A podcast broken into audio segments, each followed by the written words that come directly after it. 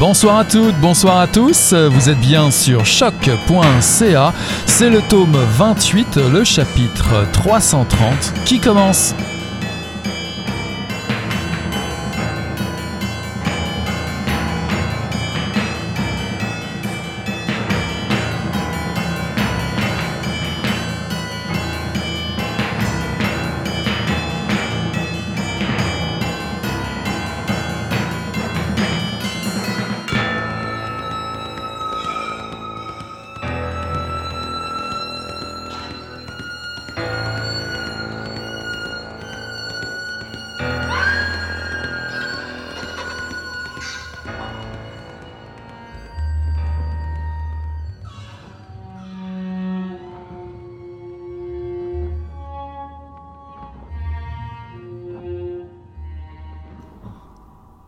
Après dix ans de mauvaise humeur, de fatigue chronique, de sentiments d'échec, l'épiphanie. Cet après-midi ensoleillé de ski de printemps, en voyant les joues rouges de mes enfants buvant leur chocolat chaud avec un air de coureur des bois, satisfaits de leur journée en montagne, je me suis dit que le monde avait moins besoin de mon art que de moi en tant que père. Je ne cesserai pas la photographie, mais j'inverserai la hiérarchie. Je ne serai plus un artiste qui a des enfants, mais un père qui fait de la photo, ce qui est peut-être aussi la prochaine subversion artistique, la revanche du réel. C'est la révolution de ma génération. Remettre la vie, le vivant, les enfants et l'environnement au premier plan. La politique, la culture, l'économie, la loi, tout devra se subordonner à ce nouveau sacré. J'avais besoin de ce sentiment de participer à la marche du monde, dans le bon sens. L'intime réinventera le politique et l'esthétique. Voilà ce que je sais en regardant mes cocos au soleil au bas des pentes.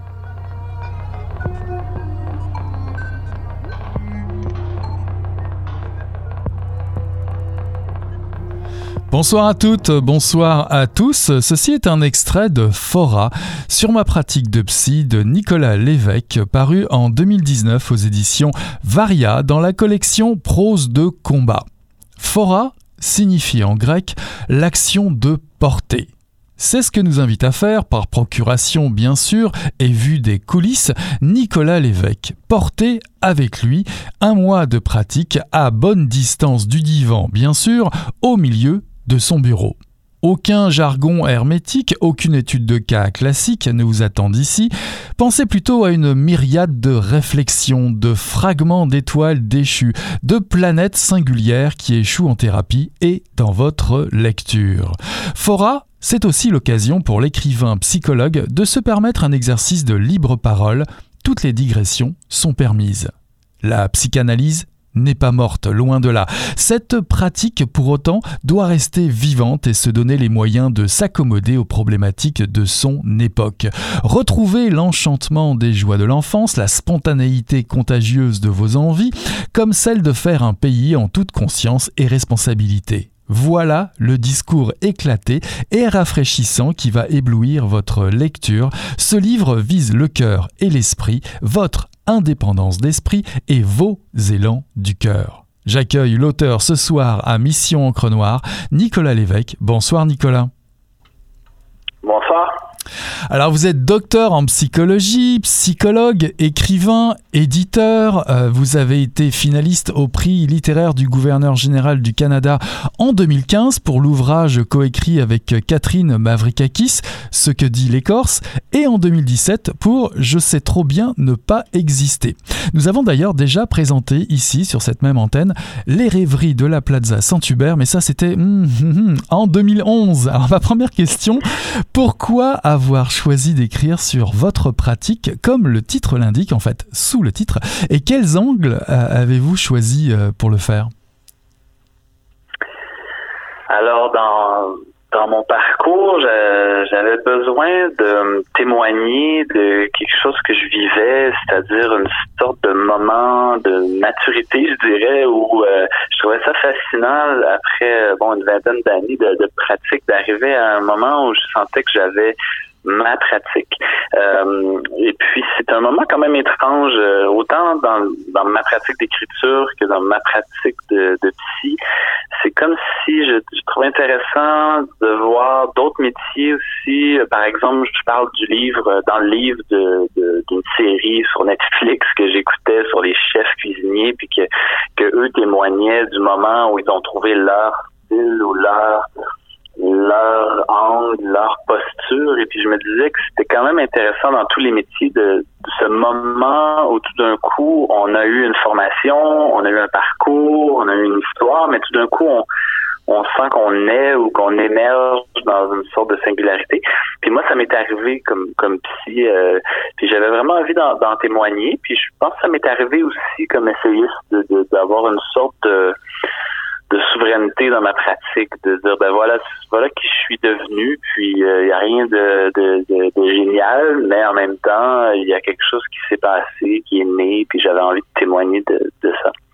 Quand vous dites ma pratique, pour que ça devienne quelque chose euh, qui vous appartient tellement, qu'est-ce qui se passe dans votre fameuse bah, cuisine, comme vous le disiez euh, tout à l'heure? Quels ingrédients arrivez-vous à maîtriser pour justement arriver à cette conclusion J'ai enfin ma pratique, ça veut dire quoi? Ben, je crois que c'est aussi, euh, c'est comme si on n'a plus besoin d'étiquettes euh, pour s'identifier. C'est très étrange. C'est un peu comme euh, c'est comme si on fait confiance à l'expérience. C'est-à-dire qu'au lieu de me demander, par exemple, euh, souvent les il y a toutes les querelles d'approche, et puis euh, il faut s'identifier, je suis de tel courant, euh, je m'associe à tel auteur, et puis tout ça. Puis finalement, c'est aussi une sorte de chute de, de l'idéalisme, je dirais, vers, vers le réel, c'est-à-dire de carrément prendre le réel qui est devant moi, le, les, les, problématiques que les gens m'amènent, euh, et puis de travailler avec ça. Donc, un peu comme les cuisiniers qui se demandent plus est-ce que je fais vraiment de la cuisine française, de la cuisine québécoise, de la cuisine fusion, puis, qui font juste de la cuisine, quoi, finalement, avec avec quelque chose qui, qui est lié un peu à leur histoire, un peu à, un peu à leur formation, un peu aussi au hasard de ce qui se retrouve sous leurs mains. Puis donc, il y a une sorte, euh, je dirais pas de pragmatisme, mais en tout cas de de faire confiance à l'expérience au lieu de faire confiance aux catégories prédéfinies. Je dirais que ça, ça a changé chez moi euh, beaucoup. Donc, donc ça, ce serait assez déterminant, je dirais. Même mhm. dans l'écriture, de pas, de pas vraiment savoir au fond ce serait dur à identifier. Par exemple, ce livre-là, il n'est pas facile à identifier. C'est quel genre de livre? Je ne sais pas. Je ne sais même pas moi-même, mais je sais que je l'ai écrit. tout ce que je peux dire. en, tout, cas, ce livre, euh, on, peut, on peut en dire une chose, c'est que c'est un retour à l'écriture, euh, vous le dites vous-même, vous l'écrivez vous-même. Euh, vous aviez cessé d'écrire et vous aviez cessé d'écrire par nécessité, dites-vous, pendant deux ans. Alors pourquoi pourquoi avoir cessé Pourquoi avoir repris, bien évidemment Et pourquoi parler de coup d'État intime Oui, c'est. Ben, j'aime beaucoup euh, faire des ponts entre des métaphores collectives et, intimes. J'ai toujours trouvé, par exemple, Freud disait que le moi était un, homme d'État. Donc, euh, c'est intéressant, je trouve, comme métaphorique. Mais, dans mon cas, ce qui s'est passé, c'est qu'il y a eu plusieurs choses, euh, mais essentiellement, je sentais qu'il fallait que je casse quelque chose pour qu'il y ait une naissance. C'est-à-dire que c'est comme s'il fallait que je mette fin à, des, petites ambitions, je pense que j'avais au fond secrètement, ou des, justement de m'accrocher peut-être à des trucs extérieurs. Euh, et puis finalement, ça a quand même marché. C'est comme de, j'ai un peu fait le vide dans mon rapport à l'écriture, c'est-à-dire que pour avoir aucune attente en fait envers moi-même, j'essayais quand j'ai repris la plume, j'essayais pas de correspondre à quoi que ce soit. J'essayais même pas de, de, réussir un projet. Là, je faisais juste écrire finalement. c'est peut-être ça que j'aurais pu faire dès le début, mais mais bon, ça, prend tout un parcours, je crois, pour arriver à ça. En tout cas, dans mon cas, tant mieux pour les gens que ça, leur arrive à 20 ans. Moi, ça m'est arrivé plutôt euh, dans la quarantaine. Donc, ouais, j'avais besoin de, de casser des attentes, de casser des codes. Euh, et puis de juste être plus simple en fait. Euh, voilà, ça a pris tout un parcours pour me rendre là. Alors vous reprenez donc la plume pour nous partager euh, vos notes sur un mois dans votre euh, pratique de psy. vous dites ne trahir aucun secret d'alcôve dans ce livre. En quoi l'écrit permet-il de sublimer le travail que vous faites en séance. Qu'apporte-t-il de différent aux, lectrices et aux lecteurs qui ne saurait être juste un, un simple divertissement? Ben, je, pense que ça, les réactions que j'ai eues, en tout cas, c'est que euh, je, je, crois que je crois que c'est un livre qui qui m'est apparu après quand même euh, plus important que je pensais pendant que je le faisais parce que ça témoigne de quelque chose qui euh, qui, dont on témoigne rarement euh, publiquement. C'est-à-dire que quand même euh, l'intime en soi, mais aussi les bureaux de psy, euh, c'est un peu comme les toiles de, de Jean-François Millet. Là. Il y a une toile de Millet sur la couverture du livre. Puis c'est Millet rendait visible ce qui était invisible à cette époque-là, c'est-à-dire le travail des, euh, des femmes et des hommes dans les champs, et puis il y, avait toute cette idée des travailleurs, de, des simples gens qui n'avaient pas été euh, mis en représentation, si on veut, qui étaient quand même cachés.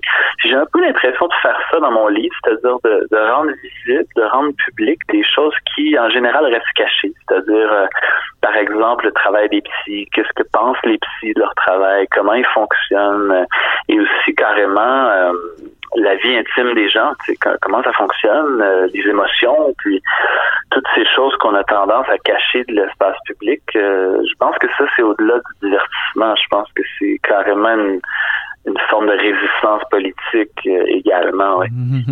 comme je le disais en introduction, il n'y a aucune étude classique hein, euh, dans, dans, dans, votre, dans votre livre. Il y a des prises de notes. Mais y a-t-il, est-ce une façon quelque part un peu de justement de, de briser un tabou ou un secret euh, qui habite un petit peu le, le milieu des psychologues? Oui, c'est sûr, c'est sûr. Je pense que les les psychanalystes, les psychologues ont joué beaucoup aux magiciens, c'est-à-dire les magiciens qui donnent jamais leur truc là, pour pour que ça reste magique. Et puis euh, moi, je, je faisais euh, avec ces livres un peu euh, œuvre inverse en disant ben venez voir, j'ai pas de j'ai pas de truc, j'ai pas de magie, voici comment ça fonctionne, et puis de dévoiler, je pense, je crois que c'est quelque chose qui est un peu nouveau là, dans ce sens-là, de ne pas cacher, de ne pas être dans la pudeur je crois que c'est un phénomène de génération aussi. Je, crois puis, puis peut-être de classe sociale aussi. C'est-à-dire que d'une psychanalyse peut-être moins bourgeoise, une, psychanalyse aussi qui, qui serait plus proche, moins pudique, je dirais, donc aussi moins bourgeoise. On s'est caché beaucoup derrière la grande culture, derrière une sorte de position aussi de maître, euh, d'autorité. Puis, puis le rôle de parent, par exemple, a changé dans la société, les rôles d'autorité. Puis je pense que les rôles de psy nécessairement devaient changer j'ai l'impression aussi de faire une mise à jour de ce que ça peut être une autorité psy dans le monde d'aujourd'hui. Je pense pas que c'est la même chose qu'avant. Euh, donc la société change, les rapports humains changent et, et, ça, je pense que là-dessus, peut-être ce livre-là est une sorte de marqueur dans le temps d'une psychanalyse 2020. Là. Euh, donc, il n'y a pas beaucoup de témoignages de ça, mais j'avais l'impression que c'était quand même important de, le faire. Vous, vous dénoncez euh, un mal de l'époque, hein, sans doute euh, aussi dans, votre, dans votre livre, celui de la déresponsabilisation des comportements avec euh, le, recours systématique à des anesthésiants, drogues, médicaments, mais également jeux sportifs, divertissements, tout ce qui peut occuper la, tête ailleurs. Hein. Est-ce que cela vous inquiète, ce besoin de contrôle de la société sur sur le corps et sur les esprits? Oui. Oui, oui, ça m'inquiète. Euh, c'est sûr que je crois qu'on sent tous que qu'il y a quelque chose qui tourne pas rond dans, ce qu'on nous propose. Euh, il y, a, les maladies sociales, si on peut dire, changent, évoluent, se transforment, pas toujours pour le mieux. On est quand même dans un dans une époque inquiétante. on sait qu'on est dans une sorte de fuite en avant et, que ce qui est en avant, c'est quand même un mur qui nous attend, là, ne serait-ce qu'au niveau euh, écologique. Euh, mais pas seulement, je pense qu'au euh, pour la culture, c'est inquiétant, pour la nature, mais aussi je dirais humainement, il y, a, une déshumanisation aussi quand même de, de plusieurs rapports. donc de défendre, si on veut, l'intime, de défendre le cœur dans, dans un monde qui est plutôt dirais, euh, technique et froid et quand même rationnel, ça, ça me semble important. Puis c'est un monde qui est beaucoup dans la maîtrise. Hein. On, on, est Donc, moi, je défends beaucoup l'abandon aussi dans mon livre, euh, puis dans ma pratique. C'est-à-dire que j'essaie, moi, d'être dans une posture plutôt d'abandon que de maîtrise, puis j'essaie d'amener mes patients aussi dans, dans cette posture-là. Puis je crois que l'art, la littérature peut servir à ça aussi, de, défendre un espace d'abandon euh, plutôt qu'un espace de, de maîtrise. Ça, ça me semble un combat quand même assez majeur. Alors dans notre lecture, euh, vous nous tenez à, bonne distance du divan, mais au milieu euh, de, votre bureau. Les prises de notes sont assez courtes, hein, tout au plus, allez, deux pages pour, pour certaines. Euh, ces, prises de notes sont-elles prises dans, dans l'urgence d'une séance, à, même la matière brute d'une consultation, ou, ou dans le temps sont-elles plus posées dans la réflexion? Avez-vous avez retravaillé ces prises de notes? C'est une très bonne question. Alors, le processus est, un peu le suivant, c'est-à-dire que j'ai parfois dans l'urgence, j'ai besoin de d'écrire des choses euh, en vue de l'écriture. Euh, puis des fois, ça va sortir tel quel, puis dans le livre, ça va être imprimé tel quel. La plupart du temps, c'est pas comme ça parce que j'ai pas toujours le temps dans mes journées. Euh, de, donc des fois, je vais plutôt prendre une prise de notes un peu instinctive qui n'est pas vraiment de l'écriture. C'est vraiment des notes. Puis après, dans un deuxième temps, je vais retravailler, c'est-à-dire que là, je vais vraiment écrire. Donc dans un deuxième temps euh, où j'ai plus de temps, souvent, je, je, vais faire ça. Puis, puis là, ben, je vais filtrer aussi parce qu'il y a des notes que je prends puis que c'est pas publiable, euh, autant au niveau déontologique que, littéraire. Donc, euh, souvent, il y a deux temps d'écriture, en fait. Mhm. J'ai envie de vous demander là spontanément, euh, c'est quoi un vrai psychanalyste? Vous vous interrogez beaucoup sur votre, sur votre pratique et vous la situez, vous vous situez à, l'opposé d'une psychanalyse clinique, je dirais, un peu coincée euh, dans son héritage, dans un jargon, dans, dans des méthodes que vous jugez peut-être un petit peu spartiates. C'est quoi pour vous un, vrai psychanalyste? Ben voilà, ça c'est un des grands sujets de, ma vie, mais aussi du livre. Euh, je crois que la psychanalyse... Euh, c'est mon opinion que je suis à peu près le seul à partager, mais je vais vous la partager quand même. euh, je crois que la psychanalyse s'est perdu un peu en chemin sur ce que c'est la vraie psychanalyse. C'est-à-dire que pour beaucoup, la vraie psychanalyse, euh, c'est accroché à ce qu'ils appellent le cadre, c'est-à-dire le nombre de séances, euh, euh, tout le décorum qui y, a, autour de ça, le cérémonial psychanalytique, moi je dirais. Alors que pour moi, c'est pas vraiment lié à des trucs extérieurs comme ça. pour moi, la vraie psychanalyse, c'est lié à ce qui se passe en séance. Puis ça reste quand même un être humain qui réussit à être dans un état d'abandon avec un autre être humain. Et on passe par un dispositif, bien sûr, de, de parole, euh, de, cérémonial un peu psy, mais c'est pas aussi rigide que je dirais la psychanalyse peut le penser. C'est-à-dire qu'il y a d'autres moyens d'arriver à une expérience, par exemple, de l'inconscient qu'en racontant ses rêves sur un divan ou qu'en venant euh, tant de fois par semaine. Euh, et, et c'est pour ça qu'il y a une psychanalyse orthodoxe, un peu comme dans les religions orthodoxes, il va y avoir beaucoup, beaucoup de trucs comme il faut pas manger euh, de tel animal, il faut euh, faire, il faut se reposer tel jour, mais il faut s'habiller de telle façon. Il y a beaucoup de cérémonial dans les religions et, c'est, et les religions se sont perdues aussi là-dedans. Puis je pense que la psychanalyse, un peu comme les religions, a eu tendance à se perdre dans son cérémonial, dans son clergé aussi politique. Puis je crois que la foi, si on peut appeler ça comme ça, même si je suis pas croyant, la réelle psychanalyse, pour moi, elle, est dans des moments, dans les séances où on arrive vraiment à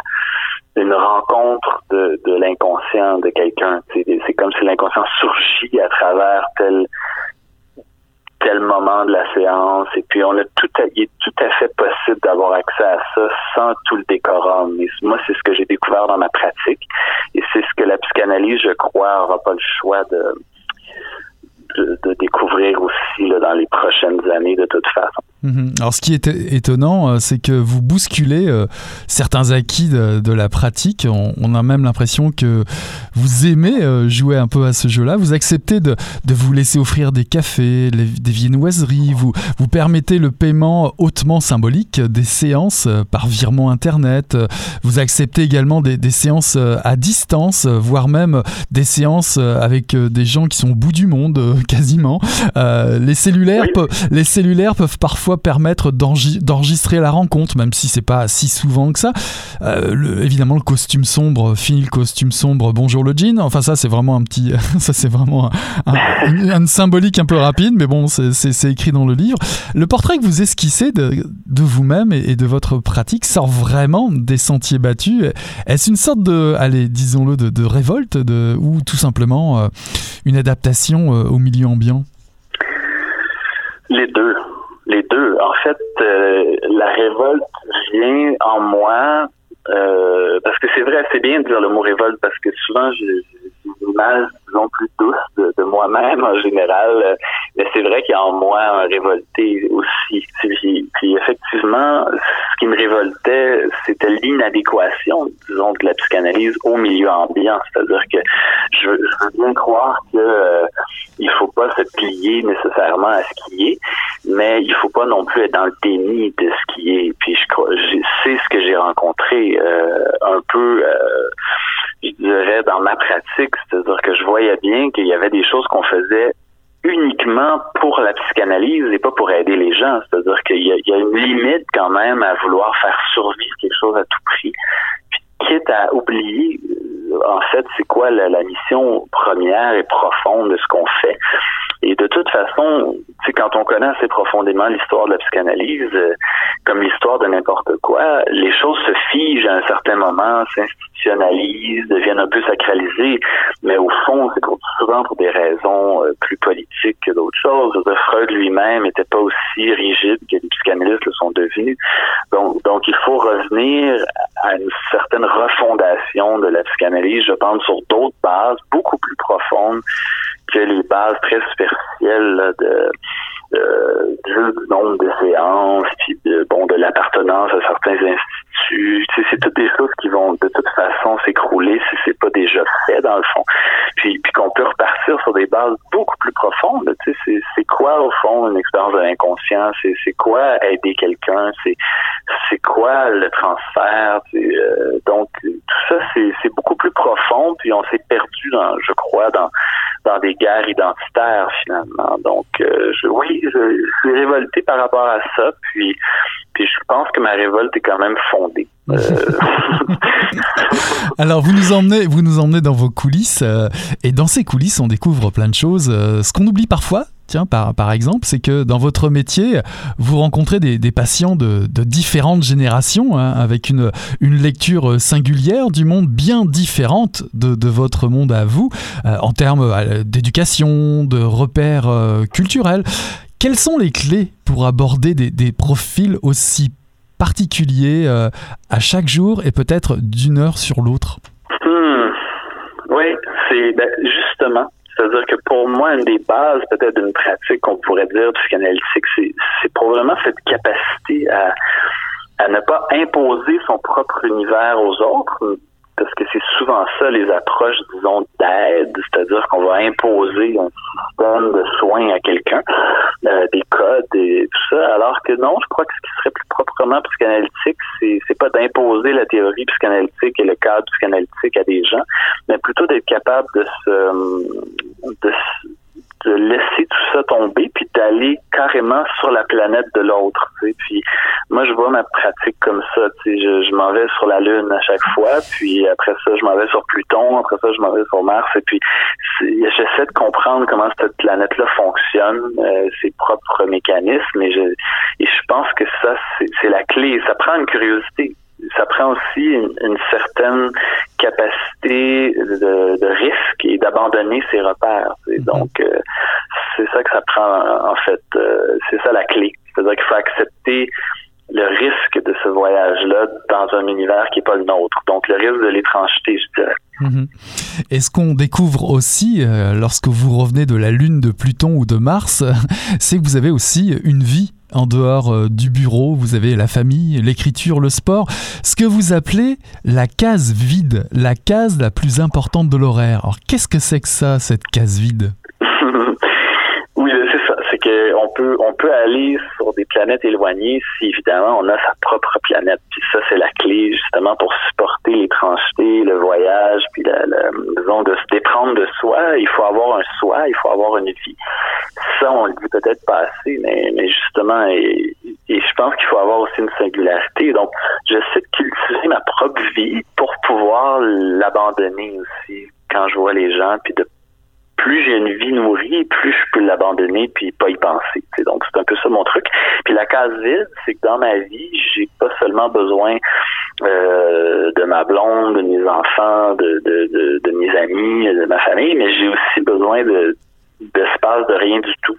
C'est l'écriture fait partie de mes espaces de rien du tout, si je dirais ça comme ça. Euh, mon rapport au sport, à la nature, à, la lecture aussi, puis à, la flânerie. J'ai quand même besoin d'un peu de rien des fois. Puis c'est comme l'espace le plus important qui donne une sorte de jeu, on dirait, pour absorber toutes les histoires que j'entends, puis ma propre sensibilité, puis on oublie de valoriser en fait le rien.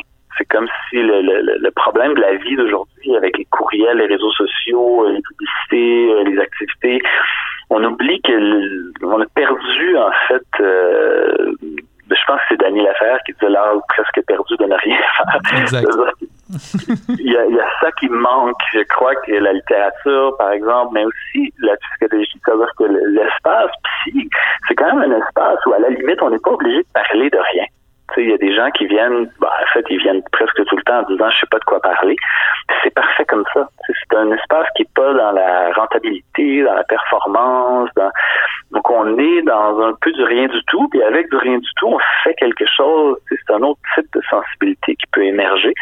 Puis moi, c'est très très très important de défendre ça. C'est par exemple les moments les plus précieux avec mes, enfants ou, même ma blonde, c'est les enfants, euh, les, moments où on, où fait à peu près rien finalement, puis on commence à déconner un peu, puis c'est ça qui est le plus drôle, puis c'est ça qui est le plus touchant. Donc je, je crois qu'on il faut retrouver ça, le rien du tout.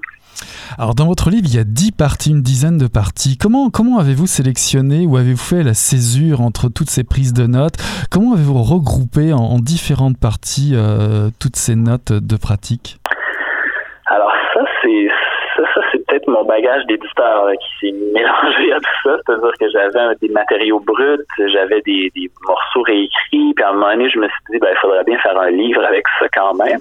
Et, là, j'ai vraiment mis mon chapeau quand même d'auteur, mais aussi d'éditeur, je dirais, de, qu'est-ce qui peut être intéressant pour le lecteur. Puis j'ai commencé à regrouper ça en, sections parce que je voyais que dans mon livre, il y avait quand même différentes voix.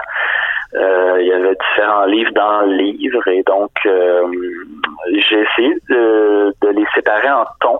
C'est-à-dire qu'il y a une tonalité, par exemple, euh, il y a des il y a une section qui est au jeu, il y a une section qui est à l'infinitif, il y a une section qui est un peu plus politique, il y a une section qui est un peu plus une sorte de fait littéraire au tout début, où je parle de mon rapport à l'écriture. Donc, j'ai essayé de repérer les, les cinq, six personnalités là, qui se dégageaient de ce livre-là, puis de les regrouper. Donc, euh, ouais, il a fallu que je coupe tous les fragments puis que je les, je les mette en pile, de, de, en pile de, de, de, des familles de fragments, si je peux dire ça comme ça. Alors parmi ces fragments, il y a des phrases clés, des phrases euh, chocs. J'en ai pris euh, une au hasard.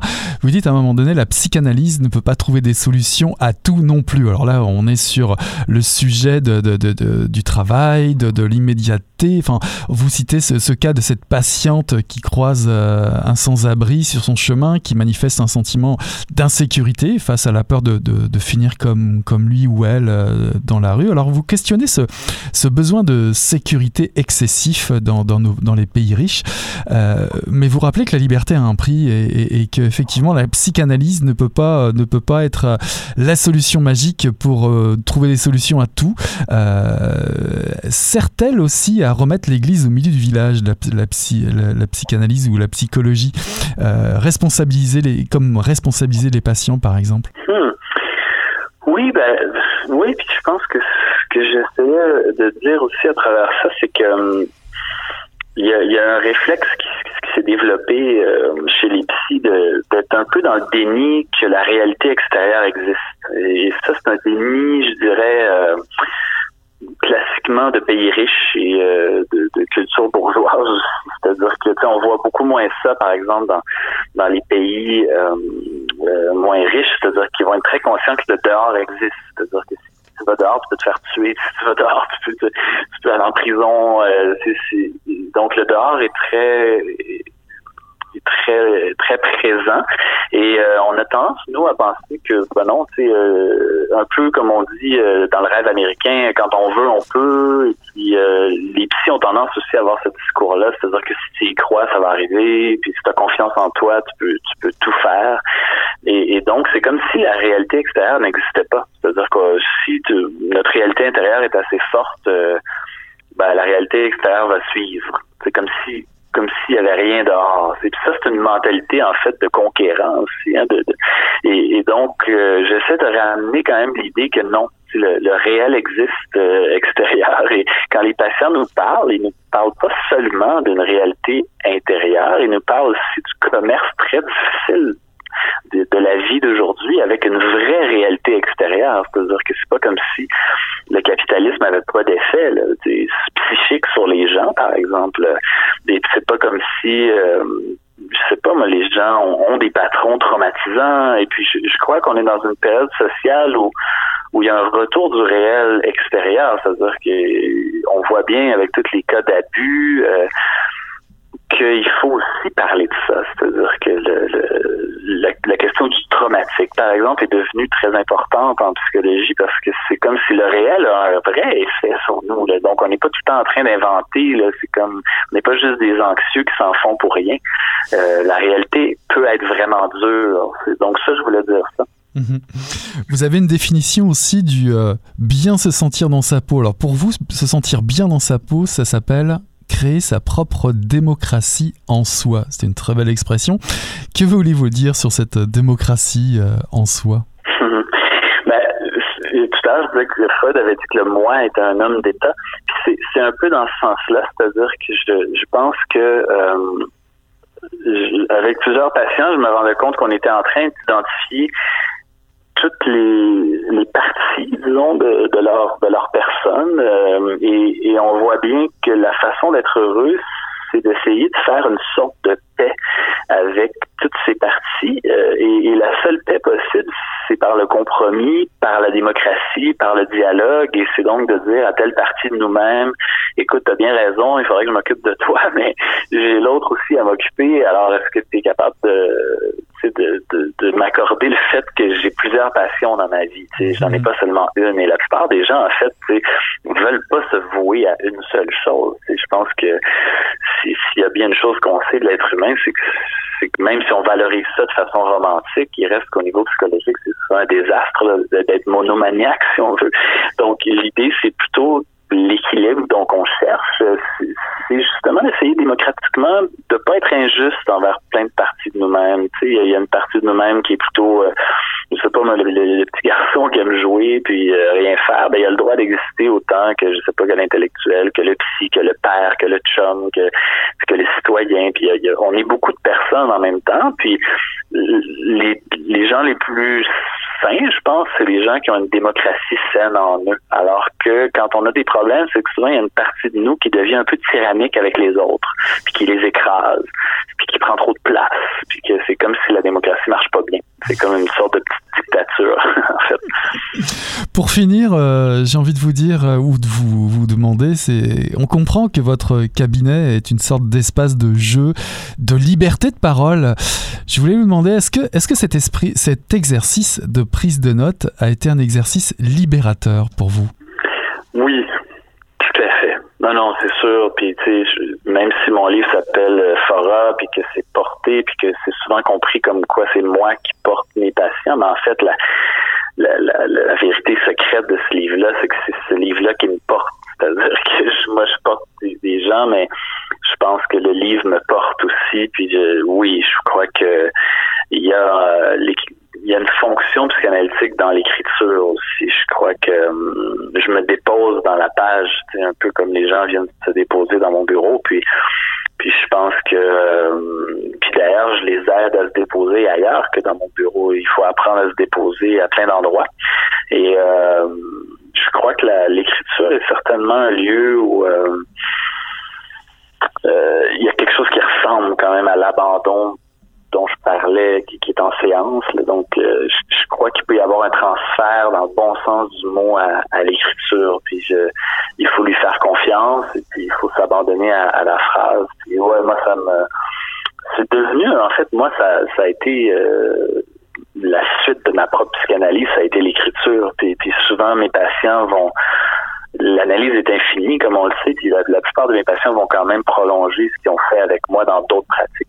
Euh, c'est pas obligé d'être juste des artistes. Il, y a, plusieurs pratiques qui font qu'on peut s'abandonner, à se déposer. Et puis ça fait beaucoup de bien. Donc, euh, donc oui, je nous souhaite tous ça.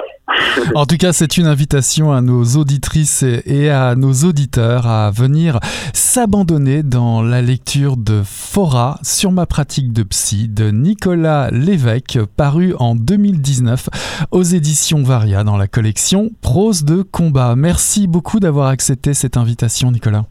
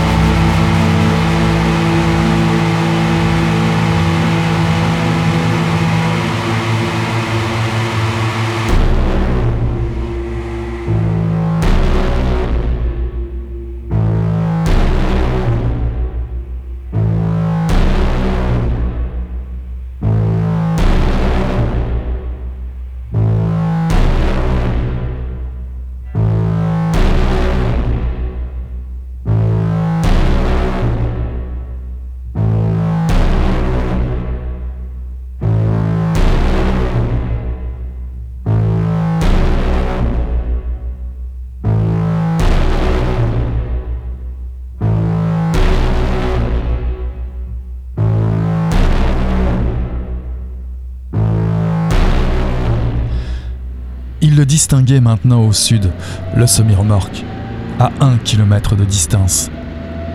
Harry regarda dans son rétroviseur gauche. Ils avaient la route pour eux. Il passa la première et embraya, s'engagea sur la route. Il regarda le compteur. Pas trop vite. Ça renforcerait les soupçons de suicide. Ce n'était d'ailleurs pas nécessaire, comme l'avait dit le policier des lieux de l'accident. Quand une voiture à 80-90 km par heure rentrait dans l'avant d'un camion, la ceinture de sécurité et les airbags n'étaient plus d'aucune utilité. Le volant traversait la banquette arrière. L'aiguille du compteur atteignit 90. 100 mètres en 4 secondes, 1 km en 40. Si le camion maintenait sa vitesse, ils allaient se percuter dans moins de 20 secondes. 500 mètres 10 9 Harry ne pensait à rien, à part sa mission. Heurter le camion en pleine calandre. On pouvait s'estimer heureux de vivre à une époque où on pouvait encore diriger sa voiture vers sa propre mort et celle d'autrui, mais cet enterrement-ci allait être exclusivement le sien à lui. Il allait infliger une bosse au camion et une cicatrice à vie au chauffeur. Un cauchemar qui le réveillerait à intervalles réguliers, mais qui, avec un peu d'espoir, se raréfierait de plus en plus au fil des ans. Car les fantômes finissaient par pâlir. 400 mètres. Il alla dans la voie d'en face, en essayant de donner l'impression qu'il zigzaguait pour que le camionneur puisse expliquer à la police que le chauffeur de la voiture semblait avoir tout simplement perdu le contrôle de son véhicule ou s'était endormi au volant. Harry entendit le hurlement du klaxon du camion monter en volume et en hauteur. Effet Doppler, un poignard de dissonance plongé dans son oreille, le bruit de la mort qui approchait. Pour couvrir le cri, pour ne pas mourir sur cette musique, Harry tendit la main droite et alluma la radio à fond. 200 mètres. Les haut-parleurs crachaient. Ceci est un extrait du Couteau de Joe Nesbo, paru en 2019 aux éditions Gallimard dans la collection Série Noire. Depuis plusieurs années, le polar en série à succès planétaire nous vient de Scandinavie. Henning Mankell, décédé en 2015, passe la main à l'incontournable Joe Nesbo. Je vous ai présenté en février dernier Macbeth, l'adaptation géniale de l'œuvre de Shakespeare par l'écrivain norvégien. Ce que j'aime chez Joe Nesbo, avec son personnage récurrent Harry Hall, c'est la capacité de résilience de cet homme qui revient de tout et pour notre bonheur de lectrice et lecteur. Vous qui aimez le thriller en série, Harry Hall est un incontournable. Il n'en finit pas de perdre roman après roman, il doit tirer un trait sur ce qui compte le plus pour lui dans la vie. Son travail, par exemple, il quitte l'école nationale de police après avoir dispensé des cours. Il est néanmoins réintégré plus tard à la police criminelle d'Oslo, mais cantonné au cold case et autres dossiers mal ficelés classés sans suite. Disons-le, il a été mis au placard.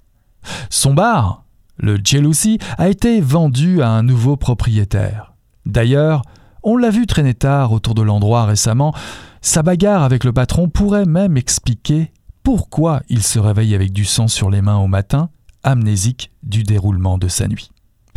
Pourtant, Svein Finn, son vieil ennemi, celui que Harry Hall rêve de remettre sous les verrous, violeur en série, condamné à 20 ans de tôle pour meurtre, vient d'être libéré un psychopathe qui affectionne tant les couteaux, un outil particulier à ses yeux qui doit avoir de la personnalité, de l'esprit, de la magie. Il en a compté jusque 26 dans sa collection, le plus beau étant Javanet. Un objet hypnotique comme une jolie femme ou comme un serpent. Alors qu'il vient d'être mis à la porte par sa femme, Hall, ses mains en sang, son crâne au bord de l'explosion après sa cuite, Harry apprend subitement qu'il est suspendu de ses fonctions d'enquêteur et surtout, surtout, on lui annonce la mort de sa Raquel, son épouse, retrouvée poignardée chez elle. Pour lui, il ne fait pas de doute que Sven Finn, dit le fiancé, est derrière tout ça. Il réclame le dossier et en fait une affaire personnelle. Sauf que Harry Hall manque de souffle. Il a bonnié la réalité des faits, il vieillit. Il doit se rendre à l'évidence, Raquel n'est plus et il doit prévenir Oleg, son fils. Jonesbo met en place une toile impressionnante pour nous narrer la quête vengeresse de l'inspecteur. Plusieurs pistes en autant de personnages et d'hameçons à saisir par le lecteur et la lectrice qui chacun à leur façon vont dévoiler les tenants et les aboutissants d'une enquête qui sent la descente aux enfers pour Harry Hall. Finn, bien entendu, est principalement visé. Kaja Solness, qui a passé deux ans en Afghanistan, cadre de la Croix-Rouge, qui n'avait Dieu que pour Harry et dissimulait à grande peine sa jalousie du couple. Ou encore Rohr Bohr, patron de Raquel à l'Institut national pour les droits de l'homme, paraît lui aussi suspect. John Esbo est passé maître dans l'art des fausses pistes et des faux semblants. Il vous tiendra en haleine tout au long des 600 pages de votre lecture. Oh, n'ayez crainte, chaque chapitre vous tiendra accroché jusqu'au bout. Harry Hall n'est jamais tombé aussi bas. Le portrait du policier est des plus affligeants. Vous serez ligoté à sa douleur, basculerez à chacune de ses nouvelles rechutes dans l'alcool. La tension ira grandissante à mesure que la défonce destructrice menacera Harry Hall de l'envoyer définitivement dans le mur.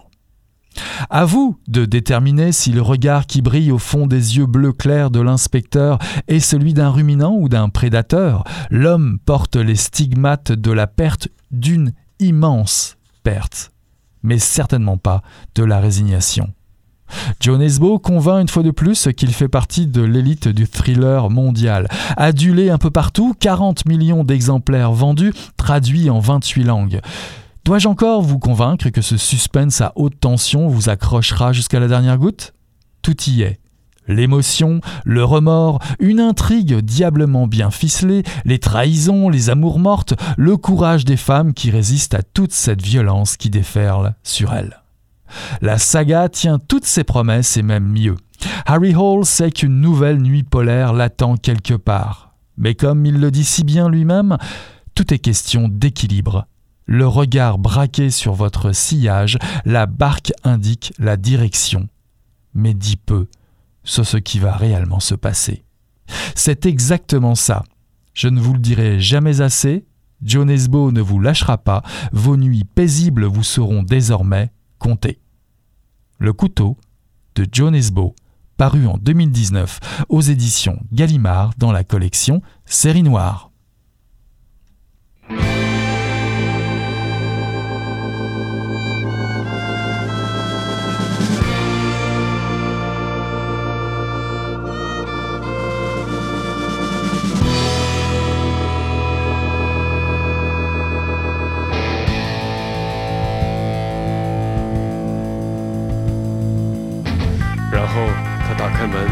出去，消失在走廊尽头，我听见高跟鞋敲打地面的声音，哒哒哒哒哒哒哒哒。紧接着，一个男人出现，快步走过来，还是那样横冲直撞的，像个孩子。我回到房间，关上门，想锁，但没有锁。我关上灯，床就恢复了白色。我刚想整理下床单，就听到砰的一声，门被撞开了。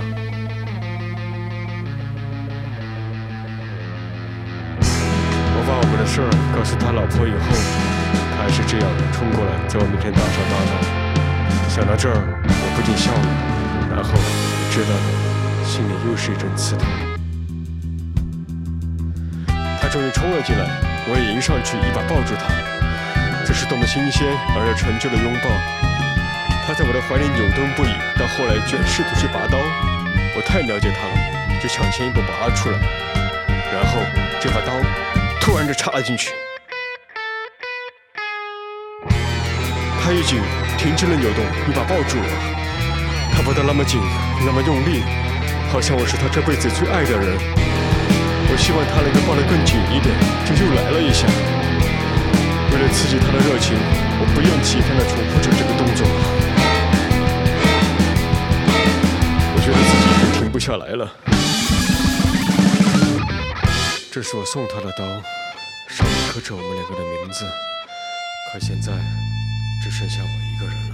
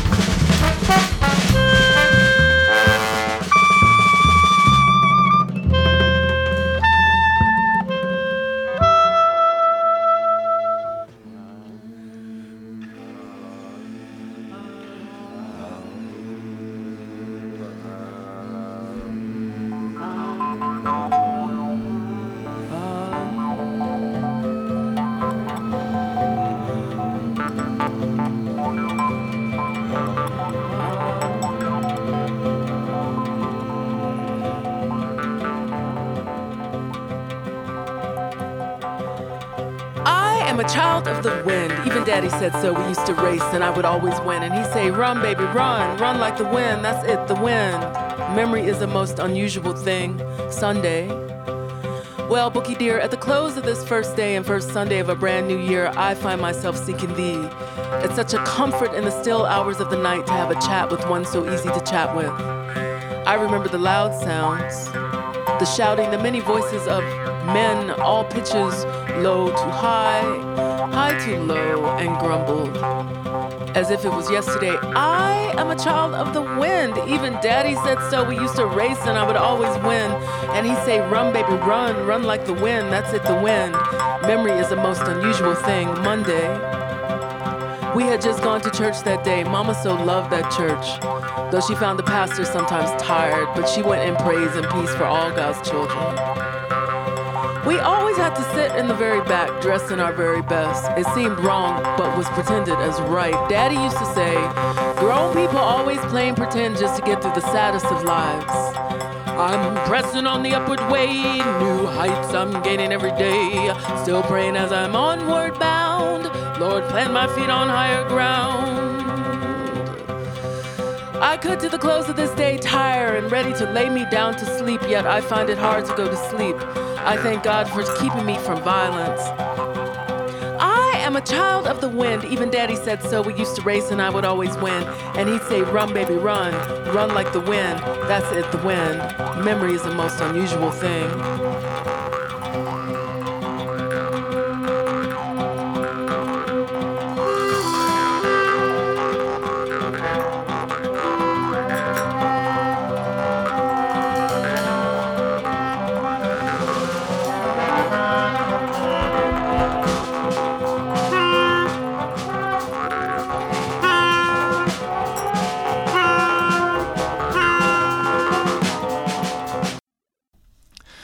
Voilà qui conclut Mission Encre Noire pour ce soir. J'ai eu le plaisir de recevoir en entrevue Nicolas Lévesque pour Fora, paru en 2019 aux éditions Varia dans la collection Prose de combat.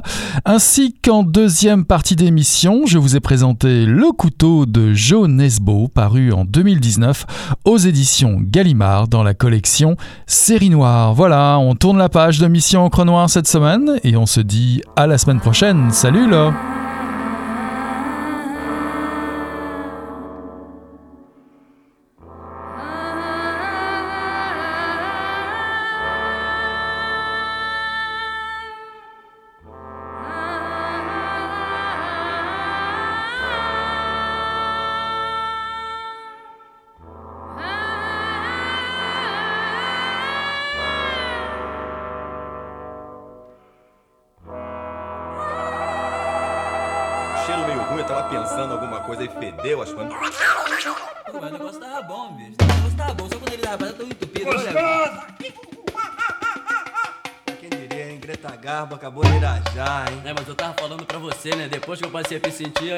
ficou diferente.